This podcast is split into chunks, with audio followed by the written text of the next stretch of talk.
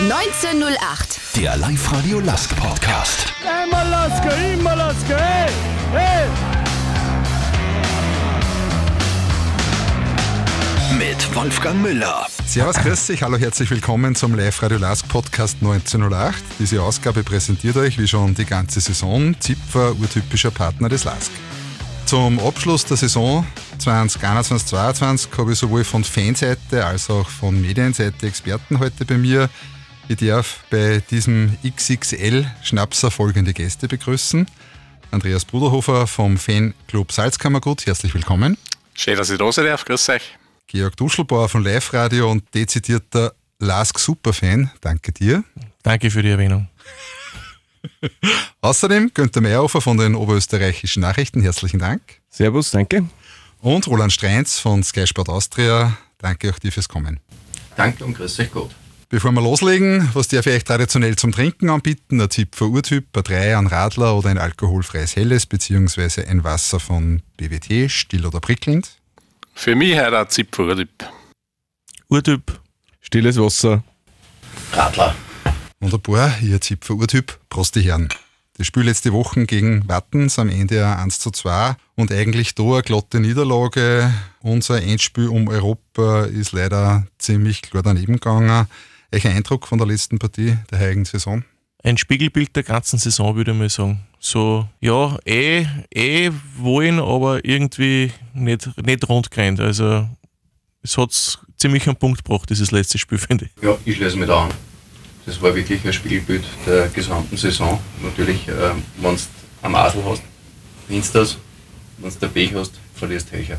Gegen die WSG, wer hätte das vor ein, vor zwei Jahren da, dass du ein Entscheidungsspiel hast und, und dann nicht drüber kommst. Ja, Günther.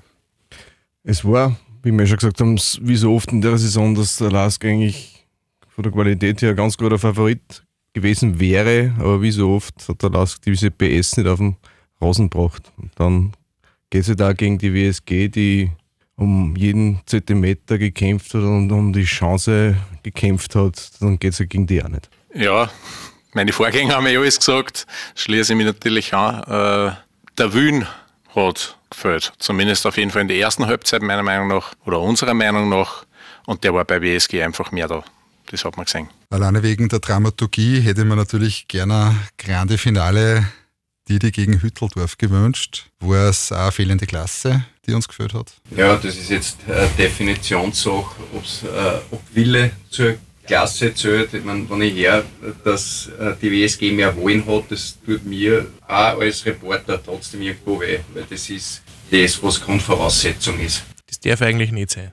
Und Arabid hat äh, jetzt zuletzt alle Probleme dieser Welt gehabt. Da melden sich welche krank, die offensichtlich nicht krank sind und trotzdem haben sie elf zusammengebracht, die wollen haben. Und das ist das Entscheidende, das ist die Grundtugend.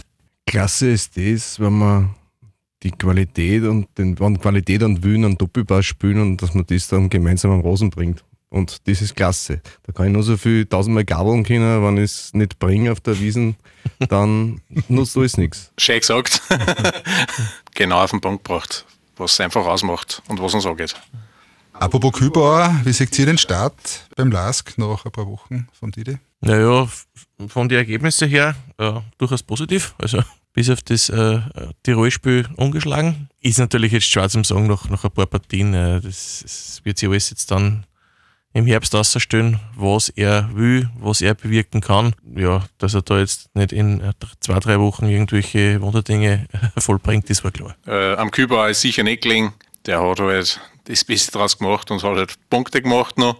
Mit der Mannschaft hat sicher als Motivator fungiert, aber für die Qualität und für den Willen der Mannschaft, da hat er ja noch nichts ändern können. Also da müssen wir mehr Qualität, glaube ich, in die Mannschaft bringen. Ja, der Willen war erkennbar seitens der Clubführung, dass man vielleicht nochmal einen Impuls setzt, ist nicht ganz so aufgegangen. Zaubersalz hat er keins mitnehmen. du musst halt mit dem spielen, was da ist. Und ja, das war jetzt okay. Es war die Quali-Gruppe, ja, wenn wir sagen, umgeschlagen, hat trotzdem dann die entscheidende Partie trotzdem verloren und es war eine Quali-Gruppe. Ja, also es war jetzt nicht der ganz große Impuls, das kannst du vorher nicht wissen. Ja. Es war okay, es zu probieren, so richtig durchgegangen ist. Mhm. Missen kann man sowieso erst, äh, wenn in der neuen Saison mit dem Kader, den er vorbereitet hat, wenn wir da in die Spiele eingingen, dann kann man einen Strich drunter ziehen. Ich glaube, für die letzten vier Spiele, da hast fast jeden hinstellen können, von jedem hast du einen Impuls erhofft. Äh, man hat da möglicherweise, wenn man, wenn man es gut meint, hat man Ansätze gesehen.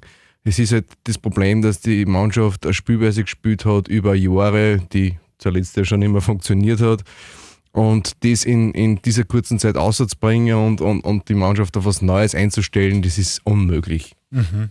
Die letzte Partie ist vorbei, Zeit für einen kurzen Saisonrückblick. Drei Trainer und mindestens ebenso viele sportliche Verantwortliche, je nachdem, wie man es sieht. Äh, Platz 8 in der Meisterschaft, das drohende Abstiegsgespenst haben wir gerade noch verjagt, aber erstmals seit vier Jahren sind wir nicht international.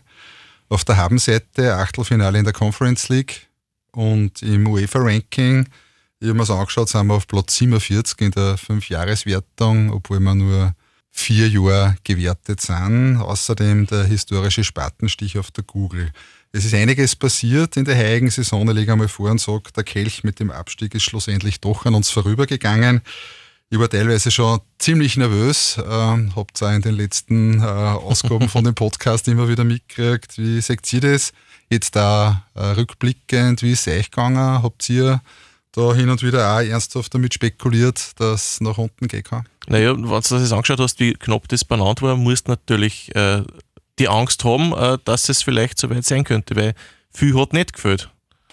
Äh, so ehrlich muss man sein. Also wenn du da ein bisschen einen, einen, einen kompletten Negativlauf hast, äh, dann geht das relativ rasch. Also von dem her, okay, das wurde dann beseitigt. Das hat ja nicht äh, in der Saison angefangen, das hat sich ja eigentlich seit dem Frühjahr letztes Jahr dahin gezogen. Und das ist einfach saisonübergreifend dann weitergegangen. Das ist nie irgendwie einmal ein Lauf entstanden, wo du dann mal sagst, da gewinne ich jetzt einmal ein paar Partien hintereinander. Das waren aber so kurze Lichtblicke.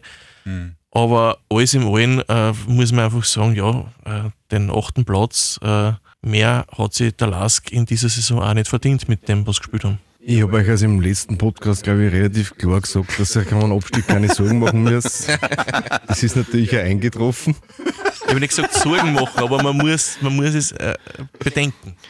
Gesagt ja. haben sie mir auch. Aber ich, ich glaube, du hast gesagt, der Lask ist die einzige Mannschaft, die nicht damit rechnet hat, können, dass es aber den Abstieg geht, oder? Das war die Ausgangsposition. Der Lask war die einzige Mannschaft, die beim Anpfiff der Qualifikationsgruppe gesagt hat, wir wollen nach oben, während die anderen alle geschaut haben, dass sie nicht nach unten rutschen. Ja.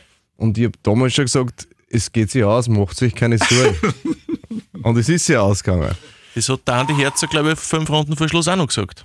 Da war er sogar Erster in der Qualifikationsgruppe, glaube ich. Wahnsinn. Aber da ist halt auch eine Mannschaft auseinandergefallen. Ja, mit dem muss man halt immer rechnen. Dass, dass der Last nicht sein wird, habe ich ja gesagt. Ja, absolut. Sie haben es negiert eigentlich fast, äh, das Abstiegsgespenst. Äh, das war der Umstand, wo ich mir gedacht habe, das könnte gefährlich werden. Ja, wenn du sagst, mit dem spekulieren wir gar nicht, auf das schauen wir überhaupt nicht. Weil wenn es dann in der letzten Runde immer noch möglich ist und du überhaupt nicht darauf vorbereitet bist im Kopf, wird schwierig. Siehe Admira, ja, die waren da einmal so richtig dabei und das hat gereicht. Die waren nur einmal letzter und das war in der letzten Runde. Aber im Endeffekt muss man sagen, sie haben alles richtig gemacht. Wer nicht absteigt, hat dann in der Situation recht. Also das Bauchweh in der heurigen Saison war so stark wie schon lange nicht mehr. Wir waren ja sehr verwöhnt in den letzten Jahren. Gott sei Dank haben wir so schöne Zeiten gehabt, aber der Aufschlag heuer war schon sehr sehr hart teilweise, wie es der Duschi schon gesagt hat, teilweise super Leistungen und dann das nächste Spiel wieder grottenschlecht und, und eine klare Niederlage. Also das Hoch und Tief war schon teilweise sehr, sehr stark da und, und, und hat der Fanseele natürlich nicht gut da. Aber wir haben es geschafft, wir sind weiterhin in der Bundesliga. Das ist das, was zählt und wir können sowieso nicht positiv in die Zukunft gehen und schauen, dass wir im nächsten Jahr dann den Turnaround schaffen. Danke, Mesobet. Gleich vertiefen wir das Thema Saisonrückblick wie in den Urtypen des Monats Mai und wagen natürlich einen Ausblick auf die neue Saison inklusive Umrühren in der Gerüchteküche um mögliche Zu- und Abgänge. Als Partner des LASK interessiert uns nicht nur, wer gewonnen hat, denn wir sind LASK, genau wie du. Urtypisch Zipfer.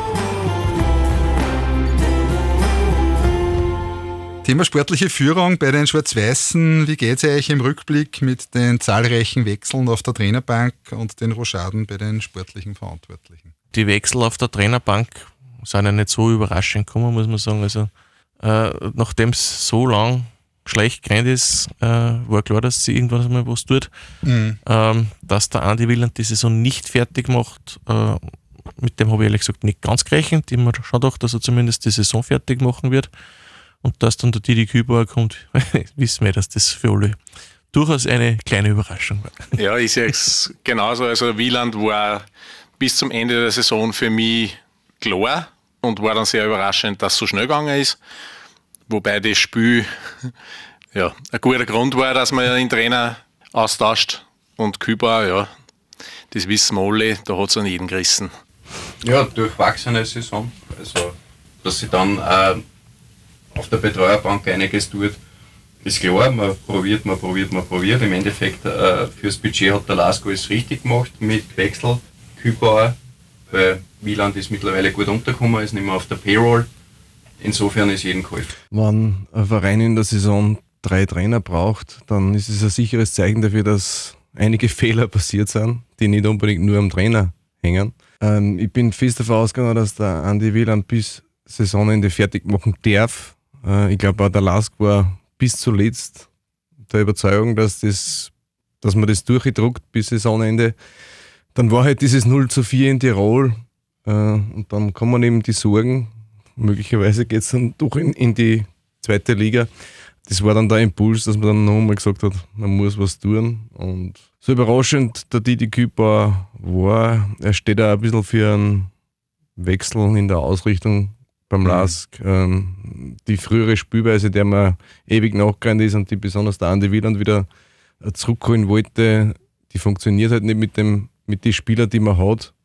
Und es hat einfach viel zu lange gedauert, bis man das eingesehen hat, bis man gesagt hat, okay, es geht so nicht mehr, wir können so nicht mehr spielen wie, wie früher. Mhm. Dann überlegst du, welche Trainer sind am Markt. Du hast wahrscheinlich einen braucht mit Erfahrung in der Situation, dann bleiben nicht viel über. Mhm. Das einmal zur Trainerfrage in der sportlichen Führung.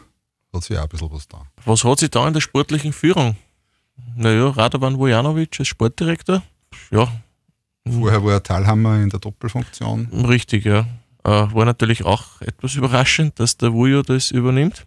Hat natürlich bis jetzt noch nicht recht viele Möglichkeiten gehabt, jetzt groß äh, da Veränderungen zu machen. Im Winter haben wir schon drüber geredet, dass das einfach schwierig ist. Hm dass da jetzt die großen Kaliber irgendwie holst oder was.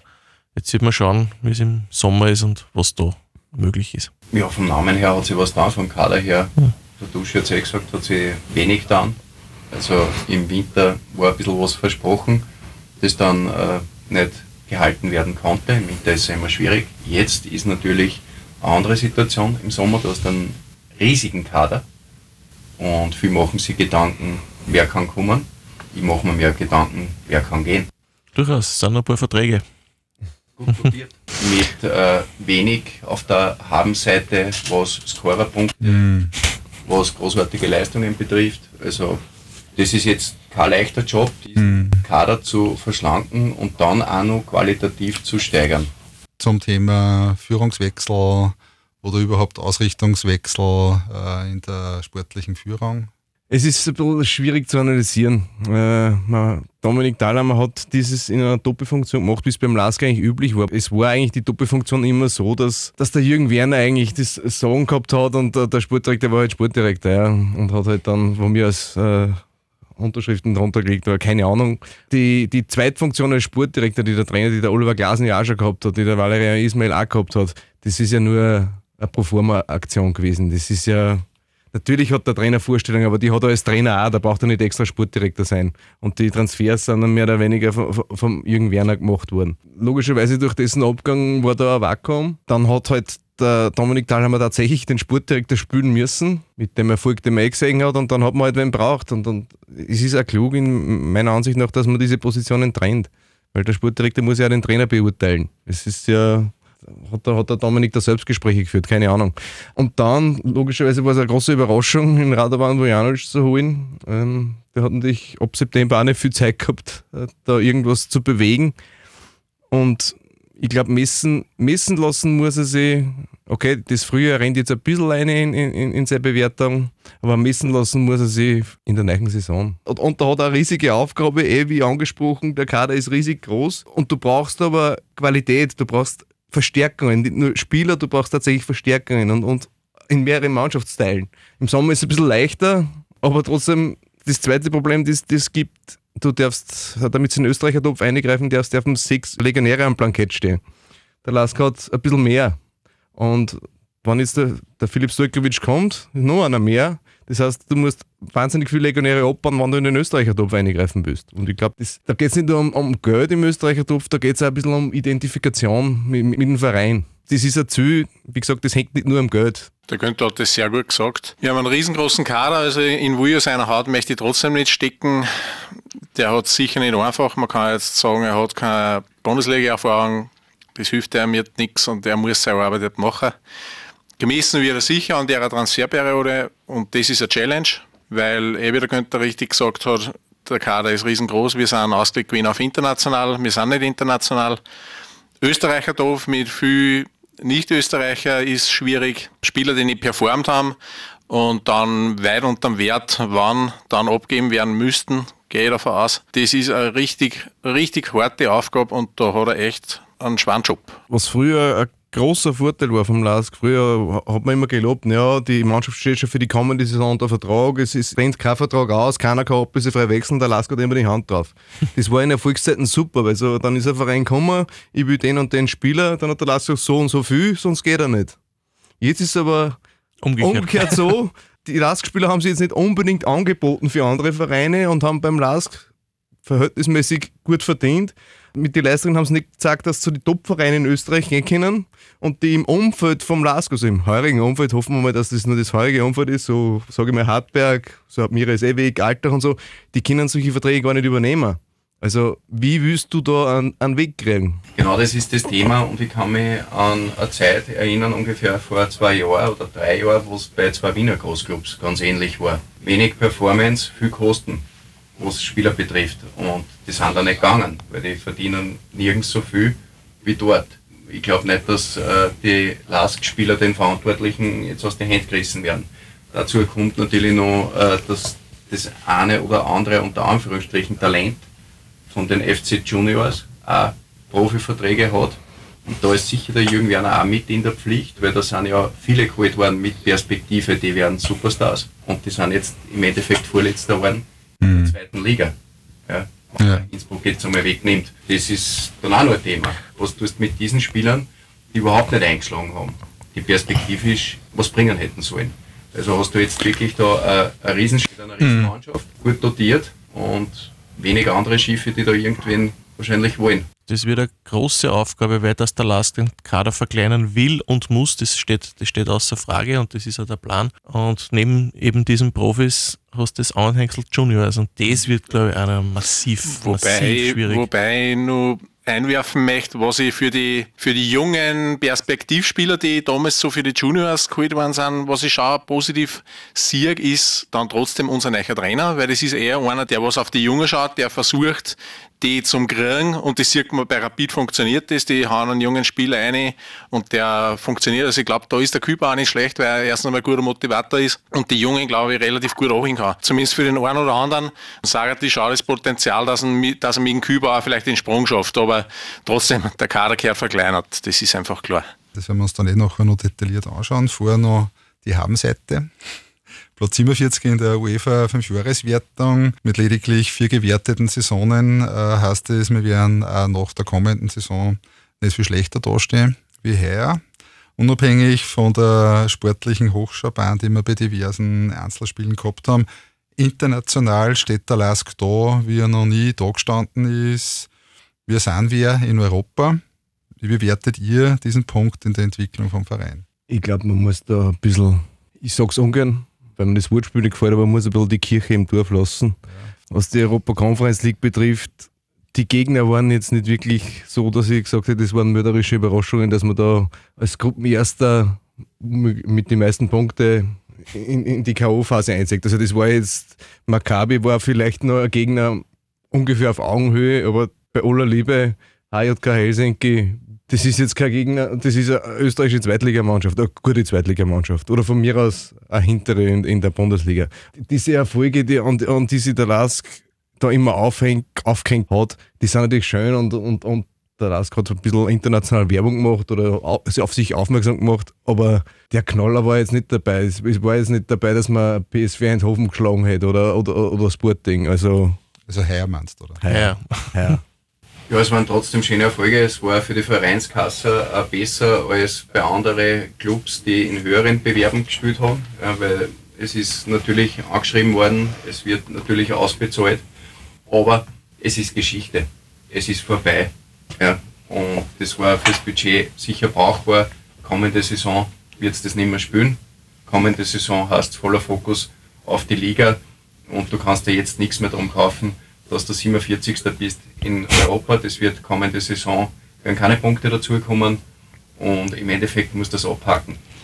Ja, wie gesagt, finanziell war es sicher äh, super für den Verein. Also das Geld kann man immer brauchen.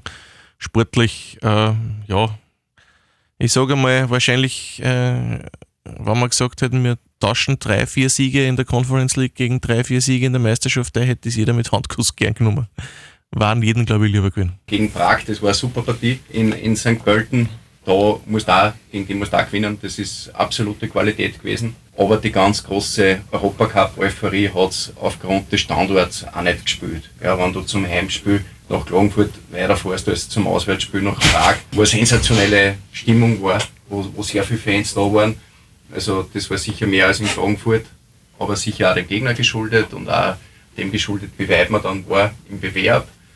Aber die große Euphorie hat aus dem Grund einfach gefällt und darum geht es fast ein bisschen unter.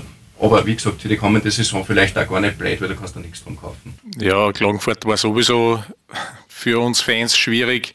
Ein Riesenstadion, 1000 Leute drinnen, da kann keine Stimmung aufkommen. Prag war, war, war cool. Wir waren selber auch in Prag und dann St. Pölten hat jeder gesagt, okay, da fahren wir auf jeden Fall hin, weil wir wissen, wie oft, dass wir, oder wie, wie lange, dass wir jetzt nicht international dabei sind und das hat sich leider auch bewahrheitet, dass wir zumindest in der kommenden Saison international nicht mit dabei sind. Ja, es hat uns ein Geld gebracht, das ist wichtig nicht nur wegen dem Stadionbau, sondern auch wegen dem Mannschaftsumbau, dass wir da einfach auch ein wenig Gerstl haben und ja, nächstes Jahr sind wir nicht dabei. Ich bin ja letztes Mal in der Fanrunde von dir fast gekreuzigt worden, weil ich das Wort Lask DNA im Mund genommen habe. Ich probiere es heute ein bisschen anders. Wofür steht der Linzer Athletik Sportclub in euren Augen aus sportlicher Sicht aktuell in der kommenden Saison? Ja, jetzt im Moment äh, und auch in der letzten Saison weiß man es nicht so genau, für was der Last gestanden ist, weil äh, einmal hast du so gespielt, einmal so, es ist viel probiert worden, aber es ist nicht wirklich was aufgegangen. Also da muss irgendwann wieder mal schnell eine Linie her und äh, was Erkennbares. Also eins ist klar, der Lask hat sein Alleinstellungsmerkmal verloren in der Bundesliga. Der Lask hat zuvor mit einer eigenen Spielweise, mit einer eigenen Transferphilosophie hat er sich einen Vorteil gegenüber den anderen äh, ausgearbeitet. Die Spieler wurden, sind genau für dieses System oder für diese Spielweise verpflichtet worden und auch so, dass der, Neu der Neuzugang nicht sofort funktionieren muss, sondern dass er sich ein halbes Jahr dran gewonnen hat können. Und dann war vielleicht der vor ihm, der vor ihm auf der Position gespielt hat, ist dann vielleicht verkauft worden ums teure Geld und dann ist er locker reingerutscht, der Neiche, und, und hat Anlaufzeit gehabt und dann hat das sofort funktioniert. Dieser Vorteil ist vollkommen dahin. Das hat aber schon begonnen, diese Transfersachen. Da war der Jürgen Werner noch da, weil jetzt immer so viel nach, im Jürgen Werner nachgeklärt wird. Vollkommen klar, dass der, der Architekt des Erfolges war. Aber am Schluss hat er auch ein bisschen, wie soll ich sagen, das goldene Händchen ein bisschen verloren, weil wir nicht an eine Transferzeit im Sommer 2020 war das, glaube ich, erinnert. Mats Emil Matzen, Jevgen Ciperko, Mamoudou Karamoko, und dann noch Altenbausch Krieger und was weiß ich. Äh, also Altenbausch und Krieger sind noch da, aber die anderen drei, wo er gesagt hat, das wären die kommenden Stars in der Mannschaft, sind alle nicht mehr da. Im Endeffekt der Paradigmenwechsel hat eingesetzt mit Dominik Thalhammer, weil der hat ja damals gesagt, äh, man muss die Spielweise weiterentwickeln, anpassen. Der Gegner weiß, wie der Last gespielt ist, darauf vorbereitet und man muss mehr Ballbesitz spielen. Und äh, mit dem ist im Grunde die viel zitierte Lask-DNA ein bisschen verloren gegangen. Dann hat äh, Wieland versucht, das wieder einzuführen, ist einerseits körperlich gescheitert, nämlich am Zustand der Spieler, dass äh, die das einfach nicht drauf gehabt haben mehr, dass äh, über eine volle Spielzeit powern. Das war immer die erste halbe Stunde war super und dann ist die Mannschaft zusammengebrochen. Dann hat er es jetzt körperlich so weit gehabt, war aber sportlich so weit in der Bredouille, dass im Grunde der Lask dann entschieden hat, wir müssen was anderes machen und Kübauer geholt hat und somit ist jetzt äh, dieses äh, Offensivpressing, das halt dann wirklich über einen langen Zeitraum in einem Spiel passiert, passé. Ja, auch bei Kübauer wird natürlich offensiv gepresst, aber nicht über so einen langen Zeitraum wie in der Geschichte der letzten Jahre beim Lask das der Fall war. Und jetzt äh, muss man schauen, in welche Richtung sich der Lask neu erfindet. Weil ich glaube auch, dass äh, die Spielweise, die Glasner eingeleitet hat, Ismail fortgesetzt hat, die ist passé, das ist vorbei. Also für mich ist der Lask in den letzten Jahren immer für Beständigkeit gestanden, weil wir haben ja unsere Linie durchgezogen mit einer Mannschaft und das hat Bestand gehabt und jetzt sind wir massiv in der Veränderung drinnen.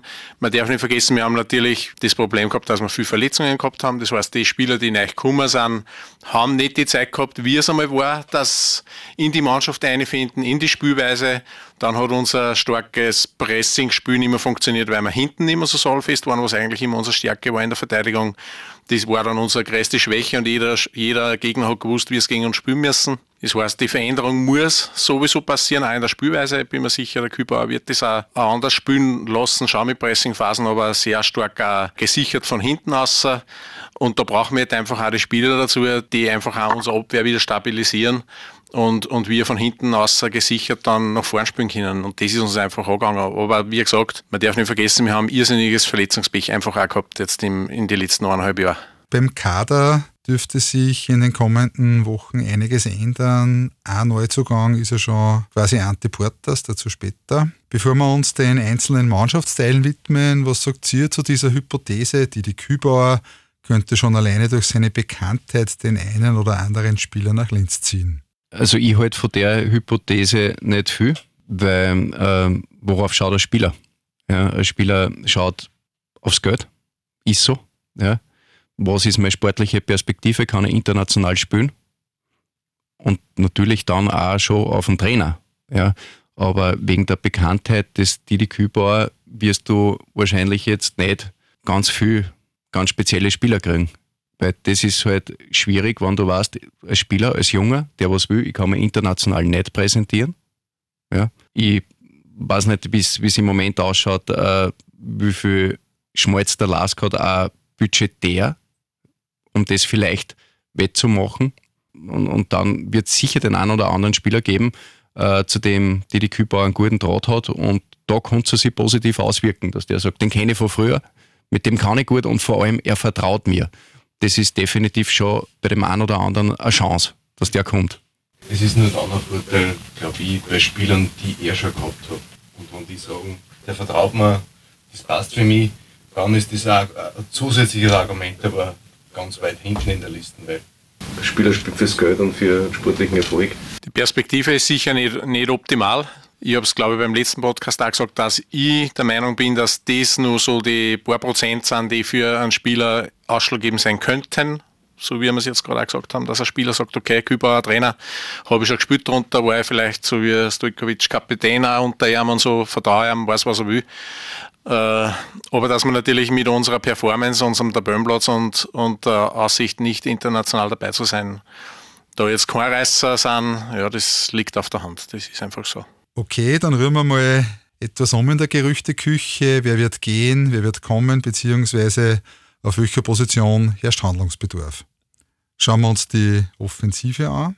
In der Mitte gibt es einmal Ragusch und Schmidt sowie die Rückkehrer Sabitzer Anselm, beide von Wattens. Anselm ist noch out nach Kreuzbandriss und Mondschein zurück von Altach.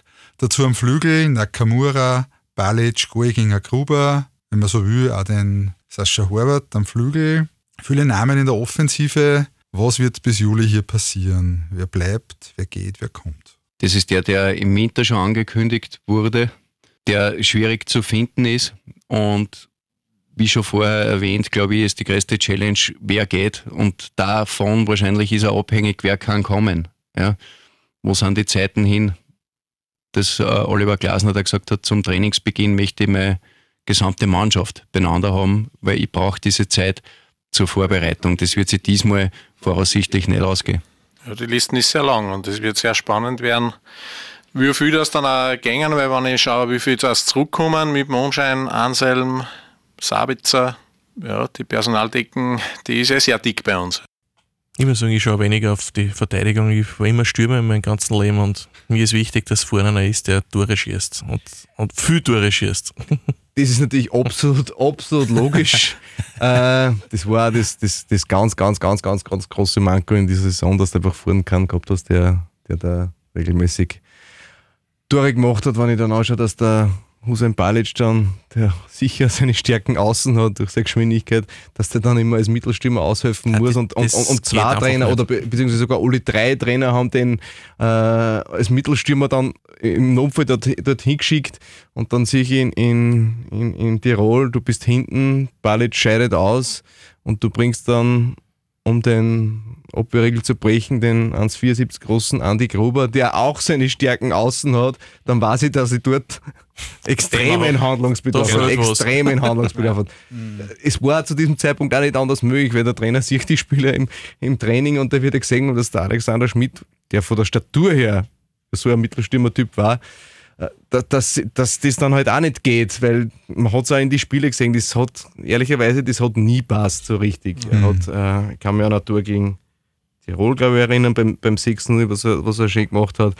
Einmal einen Stagelpass verwertet, aber im Endeffekt zum Spiel hat er halt nicht viel beitragen und, und es hat auch einen Grund gehabt, warum die Fans immer schon, wenn er eingewechselt worden ist, wie soll ich sagen, einen gezogen haben.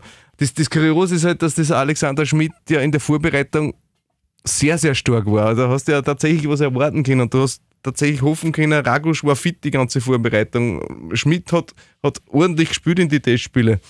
Und dann verletzt sich der Ragusch nach vier Partien und Schmidt kommt nicht mehr hin. Mhm. In der Mitte wird vermutlich einiges passieren. Es pfeifen ja zumindest schon die Spotzen von den Dächern. Die Achse Holland-Michuel dürfte kommende Saison Geschichte sein, zumindest bei uns. Ob beide oder nur einer gängern, ist noch nicht klar. Aus dem aktuellen Stammpersonal bleiben dann noch in der Zentrale Hong, Jovicic, Horvath und ich glaube der Sulzner aus dem eigenen Nachwuchs. Was wird passieren zwischen den Saisonen in der Schaltzentrale? Ich denke mal, James Holland wird mit ziemlicher Sicherheit weg sein. Äh, das ist, glaube ich, kein großes Geheimnis mehr. Da geht es, glaube ich, nur mehr um, um Einzelheiten.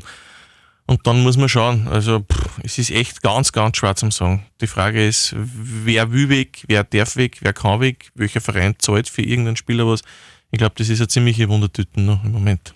Es gilt, glaube ich, dasselbe wie in der Angriffsreihe.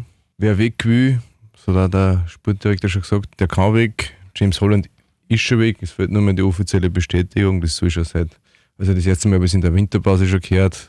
So eigentlich seit Wochen schon fixe, dass er zur Austria geht, was eine gewisse Logik hat. Die verlieren in Erik Martel, der ausgeglichen war von Leipzig und brauchen halt für die Position von der Oppe in einer jungen Mannschaft einen Routinier, was der James zweifellos ist. Hong hat meiner Ansicht nach großes Potenzial, hat aber auch die Angewohnheit, dass er sich gerne mit dem Ball eintrat und dadurch das Spiel langsamer macht. Er kann wunderbare Pässe spielen, kann er Stürmer einsetzen, was auf der Position vielleicht ein bisschen gefällt hat bis jetzt. Aber auch da bin ich mir nicht sicher, weil er auch Legionär ist, äh, ob er dann bleiben wird. Äh, gelassen, gelassen wird man nochmal so nicht von Haus aus. Muss halt nur ein besonders gutes Angebot sein, weil ist ja trotzdem ein junger Spieler mit Potenzial. Branko Jovicic hat meiner Meinung nach in, in Wattens, also in, in Innsbruck gegen Tirol sein bestes Spiel für den Lask gemacht in einer Mannschaft, die eigentlich vollkommen am Boden war. War er noch einer, der zumindest versucht hat, irgendwas zu wirken. Ist, man muss ja da wissen, was man von einem Banko Jovicic hat. Wie soll ich sagen, eine Maschine. Äh, Zauberpass werden wir von ihm kann, erwarten können, aber ich brauche ja nicht zwei Zauberer in der Mitte, ich brauche eine Maschine und einen, und, besser. Und, und, und einen zweiten dazu.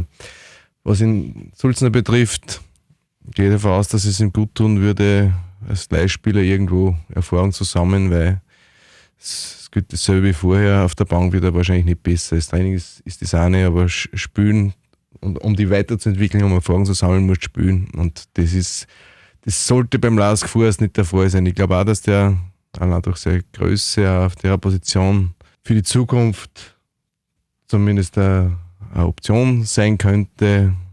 Aktuell ist, war er ein Ersatzspieler und das hilft in Wahrheit kein so richtig weiter.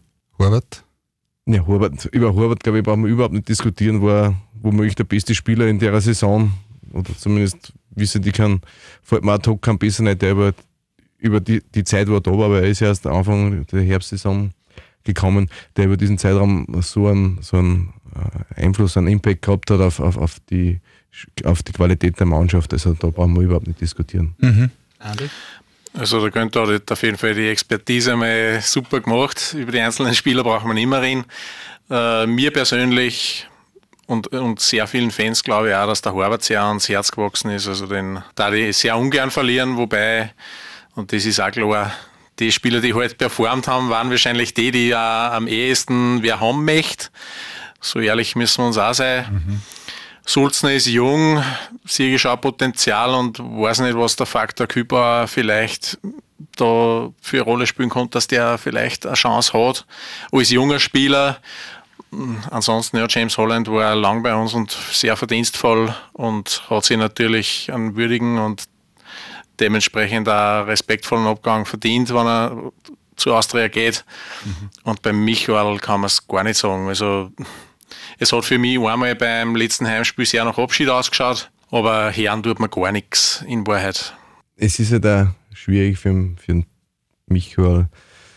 Er war einer von den Protagonisten in der, in der großartigen Zeit. Ähm, wie sagen, seit, seit einem Jahr, vielleicht seit eineinhalb Jahren kommt er an die Leistungen nicht mehr so heran, weil er es rundherum nicht passt. Es, es gibt Spieler, die, die funktionieren dann gut, wenn alles andere gut funktioniert und dann ragen sie heraus.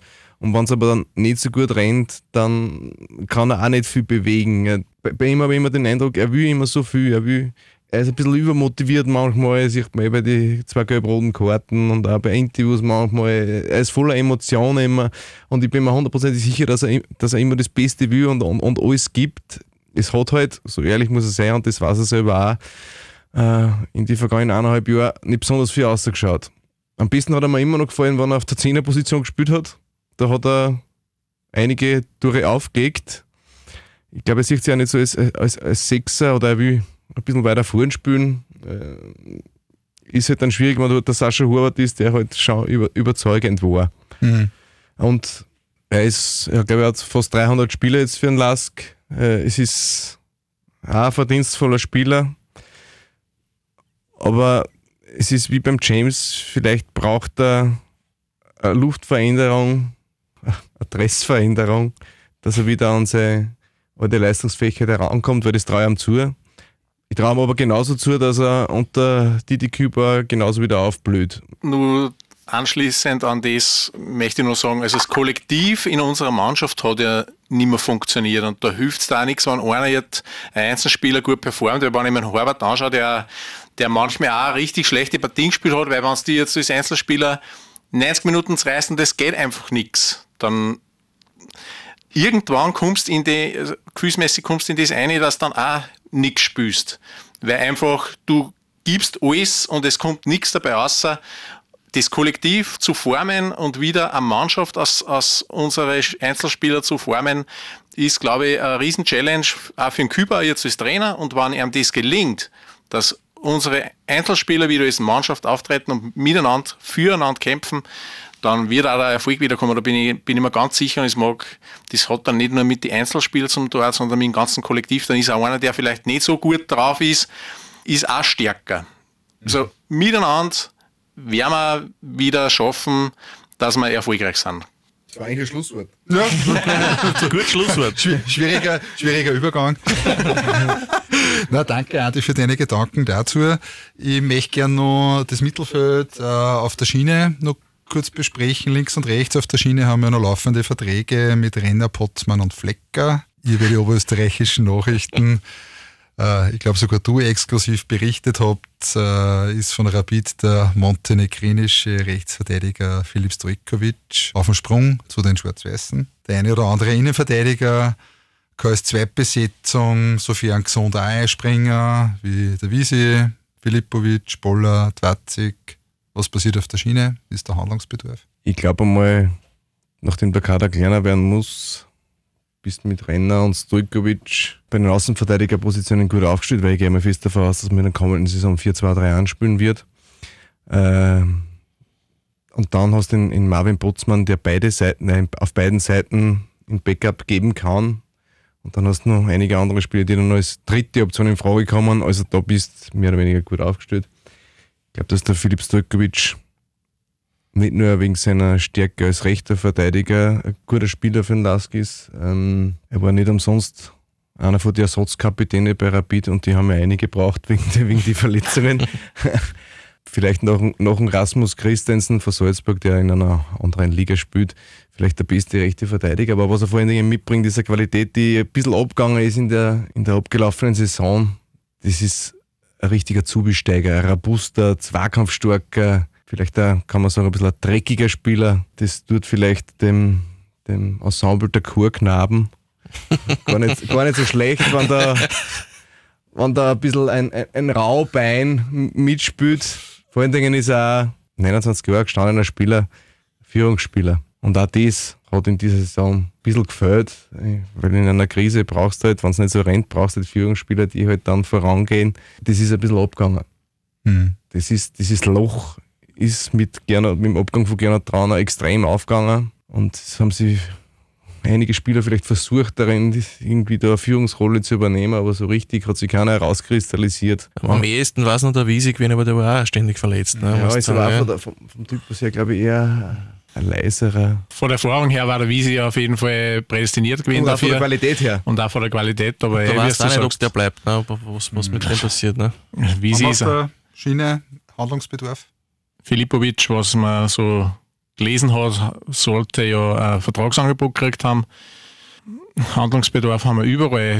Also, wenn der Stojkovic kommt, haben wir auf der rechten Seite sicher, sicher mal einen Gewinn für die Mannschaft. Nicht nur auf der rechten Seite, sondern auch für die Mannschaft. Wie du richtig gesagt hast, als Führungsspieler hat der sicher Qualitäten. Und ja, bin der Meinung, bis auf eine Position haben wir in der ganzen Mannschaft Handlungsbedarf. Ich glaube, wenn ich mal jetzt einmal Abwehr durchgehe, was jetzt alles am Fit, wenn ich rechts hinten habe Stojkovic, dazu in der Mitte Wiesinger und Filipovic, wo es ja die Frage ist, der Vertrag ist der einzige Vertrag, der ausrennt. Mhm. Ähm, und der Peter hat Qualität, dass er woanders spielen kann und gibt da Interessenten und muss man jetzt schauen, ob es für den Laster reicht. Und auf der linken Seite der Renner, dann bist du in der Bundesliga nicht schlecht aufgestellt. Mhm. Dass Filipovic und Wiesinger in der Bundesliga eins die besten Innenverteidiger-Duos sind, vorausgesetzt sie sind fit. Das, glaube ich, brauchen wir nicht diskutieren, dass das für, für, die, für, die, für die ersten sechs, für die Meistergruppe von der Qualität her auf alle Fälle reicht. Das Problem war halt in der Saison, dass die nie gespielt haben ja. eigentlich. Mhm. Beide, beide haben weniger verletzt. als die Hälfte aller Einsatzminuten gespielt. Mhm.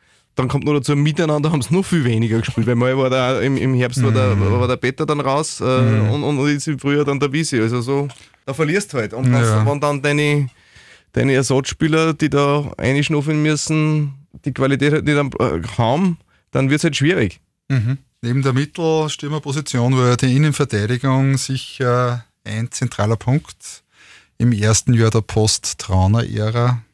Wir haben hier acht Spieler, die heuer zum Einsatz kommen sind. Zum Teil haben sie unterperformt, zum Teil waren sie langwierig verletzt. Boller, Wiesinger, der Leihspieler Maresic, Filipovic, Letar, Rückkehrer Lukeneder sowie die Neuzugänge Dwatzig und Sacco. Maresic ist als einziger fix weg. Nach seinem Leihvertrag zurück in Frankreich. Filipovic hat offenbar ein Angebot vorliegen, was er in den kommenden Tagen unterschreiben wird oder auch nicht. Was wird in der Innenverteidigung passieren? Es hängt viel daran, ob Filipovic verlängert.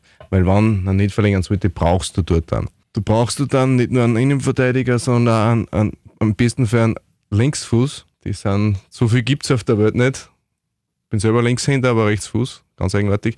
Ähm, bist du überhaupt eigenartig? Also? Nein, ich bin beim Kicken gar kein Fuß. Kein Fuß. Kein Fuß.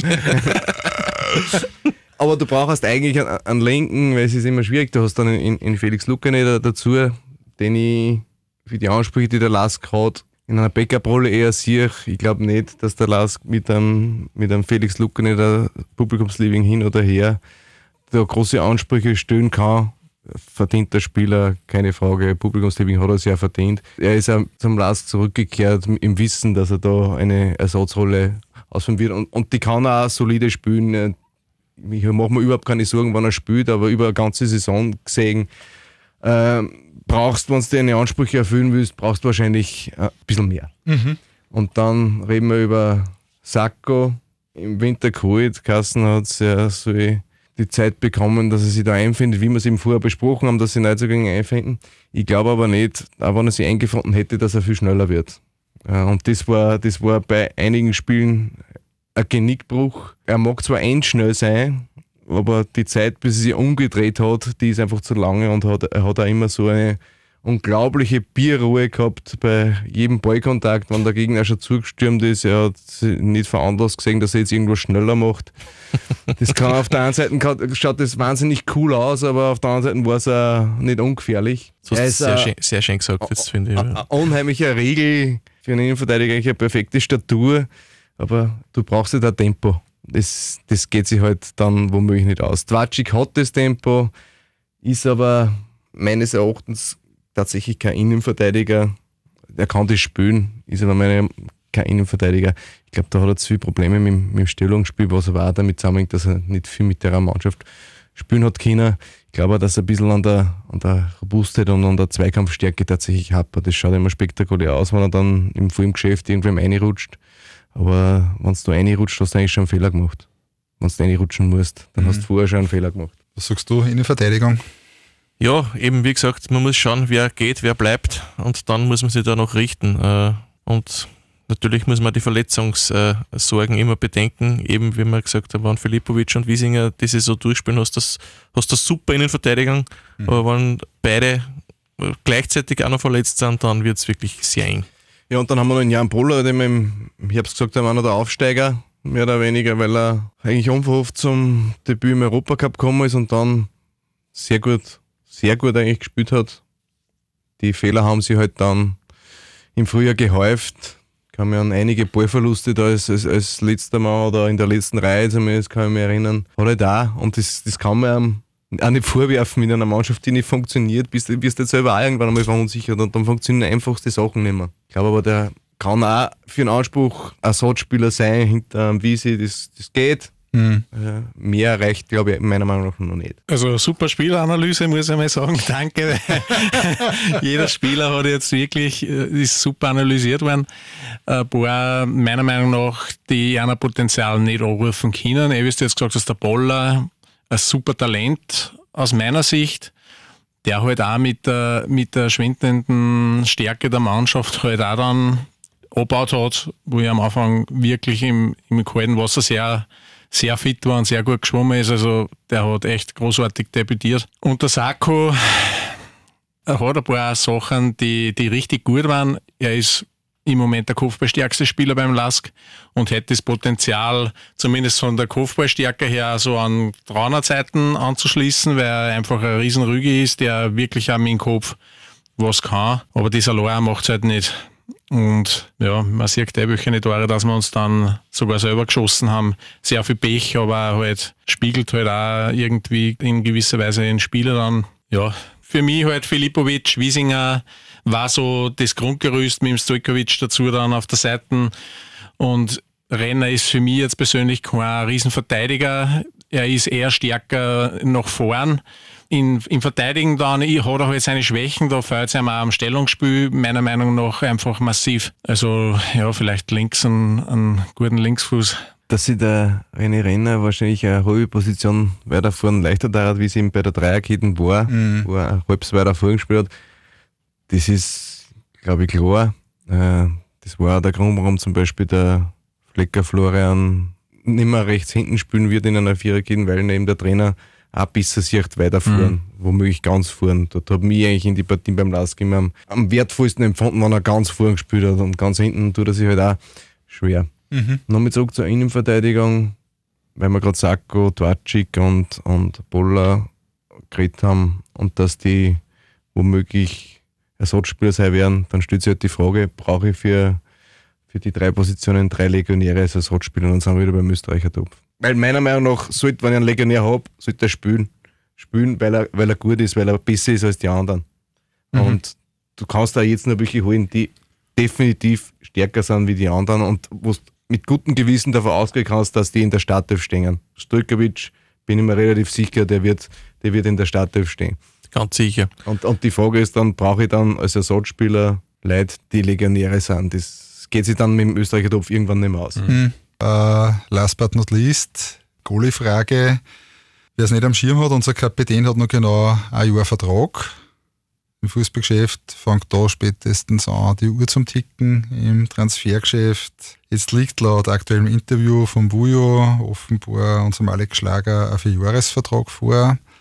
Polster hat noch einen kurzen Vertrag bis 2023. Äh, Gebauer hat auch noch ein Jahr verlängert. Der Tobi Laval hat bis 2027 verlängert und äh, bis dahin einen mehrjährigen gültigen Vertrag.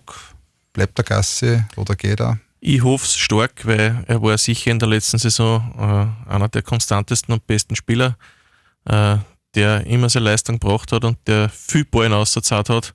Sonst hätte es teilweise ganz anders ausgeschaut und ja, der wäre absolut, ich will nicht sagen lebenswichtig, aber äh, unglaublich wichtig, dass der noch zumindest das eine Jahr den Vertrag noch äh, erfüllt. Das ist jetzt ein bisschen schwierig. Schlager ist einer von den absoluten Lieblinge, unser Kapitän. Aber ich sehe jetzt die Torhüterposition nicht als unsere schwierigste Position, weil der Laval auch nicht schlecht ist. Also wir haben im Background sicher gute Torhüter, aber ich möchte unter keine Umstände verlieren. Und ich, wenn man das so hört mit Salzburg, was da so gerüchteweise geht, ist vielleicht zweiter Tormann, äh, ich weiß nicht.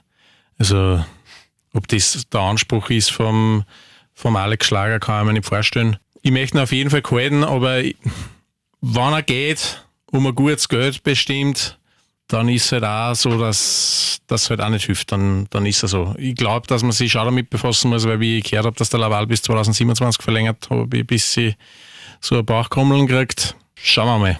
Ich glaube, der Lask befasst sich tatsächlich damit, dass sein könnte, genau, das weiß ich auch nicht, aber wenn ich, wenn ich sehe, dass der Laval eben bis 2027 verlängert, der tatsächlich mit großer Wahrscheinlichkeit dann der Lasturm auch Schlager sein wird.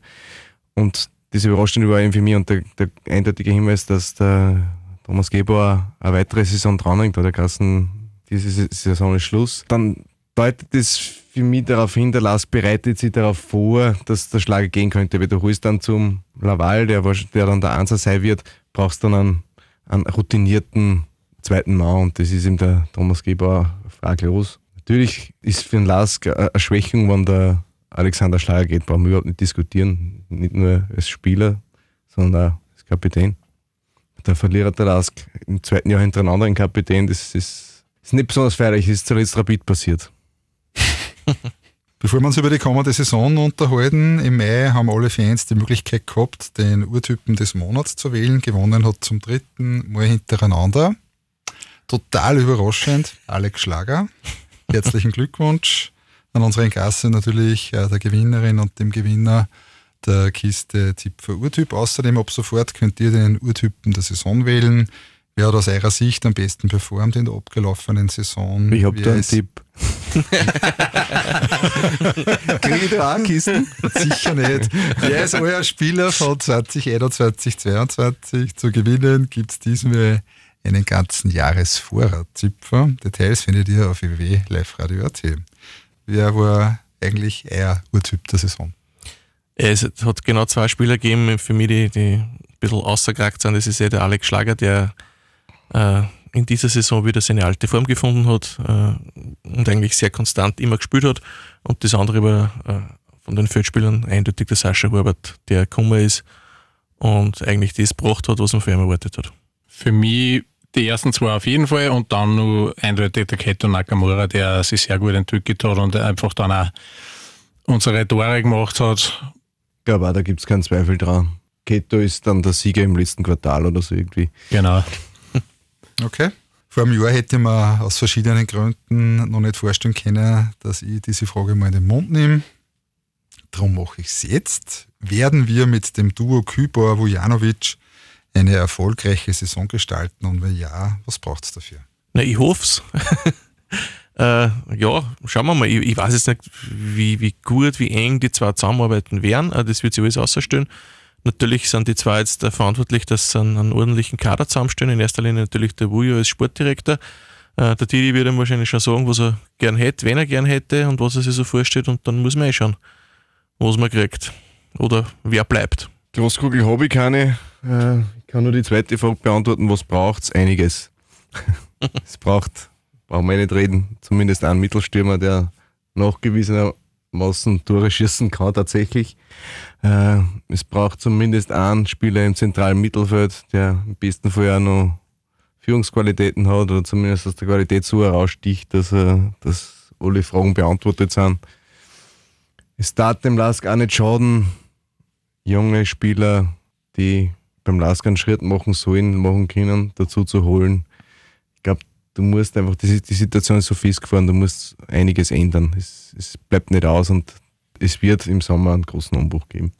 Wenn der Wujo äh, Verhandlungsgeschick hat und Qualität zum Lask bringt und wenn er schafft, die Mannschaft so auszudünnen, dass wir einen guten Stock haben mit qualitativen Ersatzspielern und wenn der Küper auch schafft, aus der Mannschaft wieder ein Team zu formen, dann bin ich fest davon überzeugt, dass wir nächstes Jahr wieder erfolgreich sind und dann auch das einlösen, dass wir in der Meistergruppe performen. Wir gehen jetzt in eine kurze spielfreie Zeit der Schwarz-Weißen, spätestens in neun Wochen.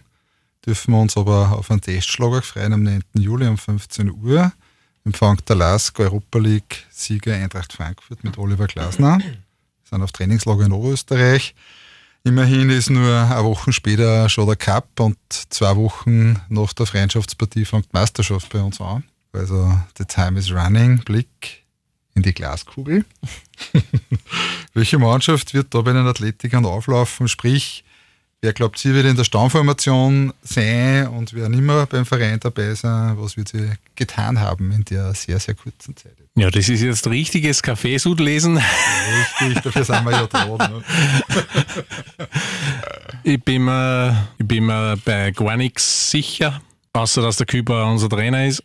Und sonst fällt es mir relativ schwer, jetzt elf Spieler zu sagen, die, die auflaufen werden beim ersten Meisterschaftsspiel, weil es das einfach überhaupt nicht sagen kannst. Du kannst nur Wünsche ans Christkind schicken und das war's. Mhm.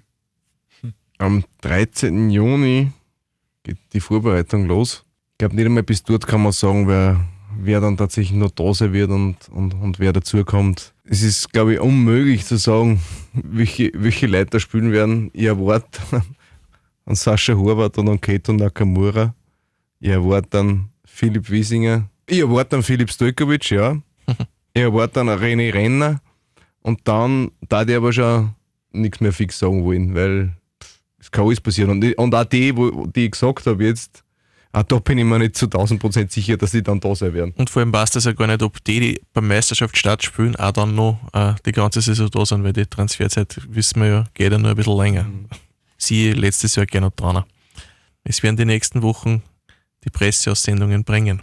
Hm, wird sicher eine spannende Zeit. Äh, wann glaubt ihr, dass da so Entscheidungen fallen werden? Was äh, ist zeitnah, was ist realistisch? Ich denke, neue Spieler äh, sind schon ein paar in der Pipeline. Ich glaube, dass da in den nächsten zwei, drei Wochen sicher äh, Informationen geben wird. Und Abgänge, glaube ich, könnte sich noch ein bisschen hinziehen.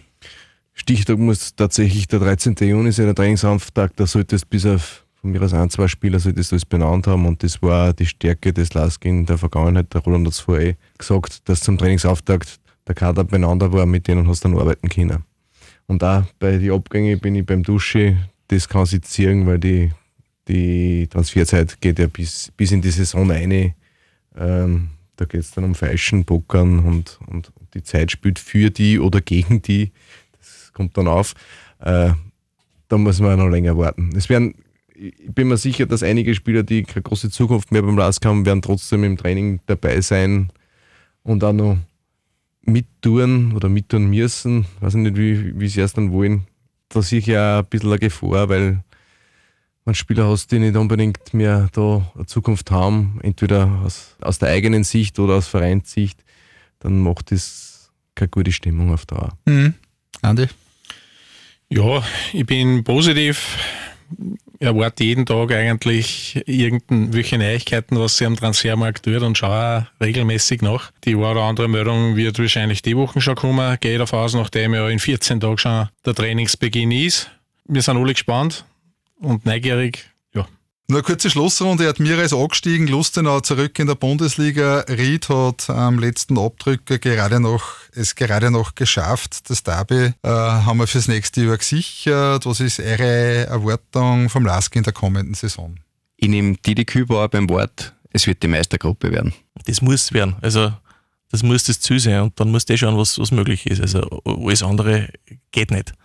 Es hat nicht nur Didi Kübauer versprochen, sondern auch der Radovan Vujanovic. An diesem Versprechen werden wir es messen. Außerdem kommen wir ins neue Stadion, da wollen wir erfolgreich spielen, damit das Stadion voll ist. Also es kann eigentlich eh nicht mehr recht viel schlechter werden. Danke fürs Kommen und die tolle XXL-Runde zum Saisonausgang. Danke, Andreas. Sehr gerne. Schönen Sommer. Danke, Roland. Danke. Danke, Günther. Dankeschön.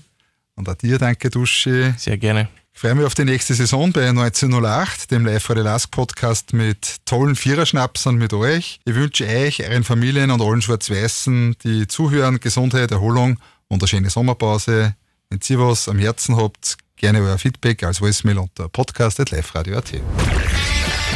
1908. Der Live-Radio Lask Podcast.